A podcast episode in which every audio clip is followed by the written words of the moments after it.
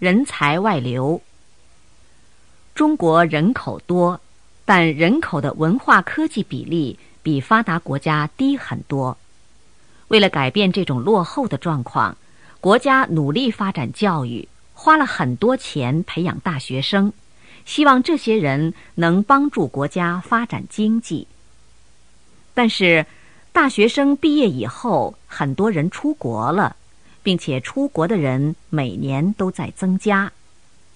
一些发达国家也在用各种办法吸引年轻而又有技术的中国公民移民。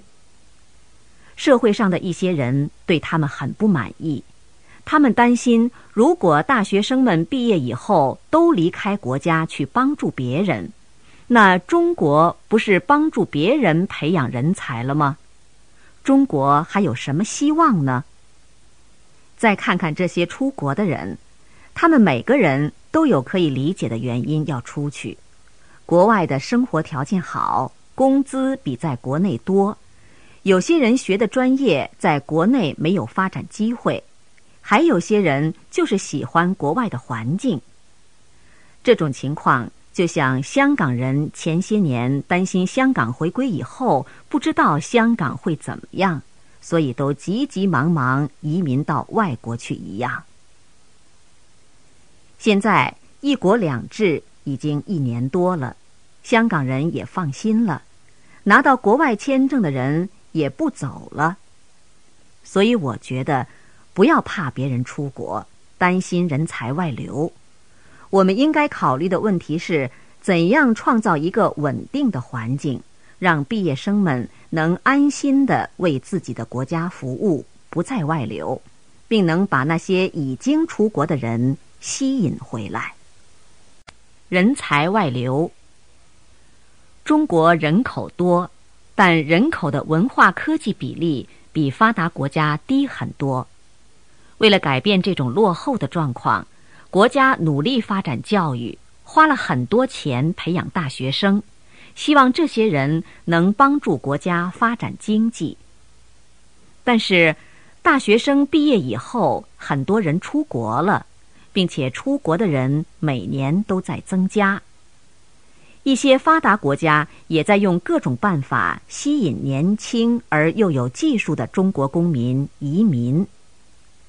社会上的一些人对他们很不满意，他们担心，如果大学生们毕业以后都离开国家去帮助别人，那中国不是帮助别人培养人才了吗？中国还有什么希望呢？再看看这些出国的人。他们每个人都有可以理解的原因要出去。国外的生活条件好，工资比在国内多。有些人学的专业在国内没有发展机会，还有些人就是喜欢国外的环境。这种情况就像香港人前些年担心香港回归以后不知道香港会怎么样，所以都急急忙忙移民到外国去一样。现在“一国两制”已经一年多了，香港人也放心了，拿到国外签证的人也不走了。所以我觉得不要怕别人出国，担心人才外流。我们应该考虑的问题是怎样创造一个稳定的环境，让毕业生们能安心的为自己的国家服务，不再外流，并能把那些已经出国的人。吸引回来。一，听第一遍录音，判断正误，对的画勾，错的画叉。一，中国的文化水平高的人占的百分比比发达国家低。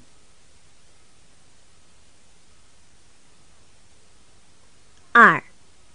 发达国家吸引人才的办法，吸引越来越多的大学生出国。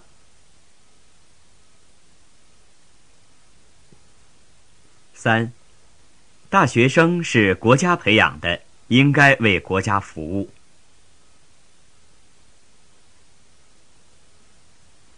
四。出国的人那么多而且有很多人不愿意回来这种情况很危险。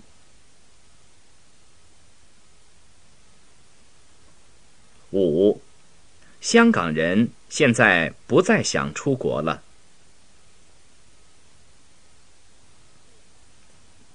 六。应该想办法留住人才。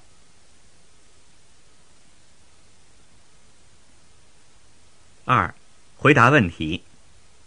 一，国家了解到人口的文化科技水平比例低以后做了什么？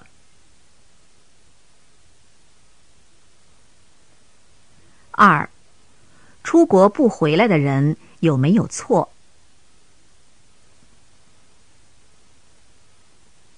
三，作者认为，对这种情况，国家应该做什么？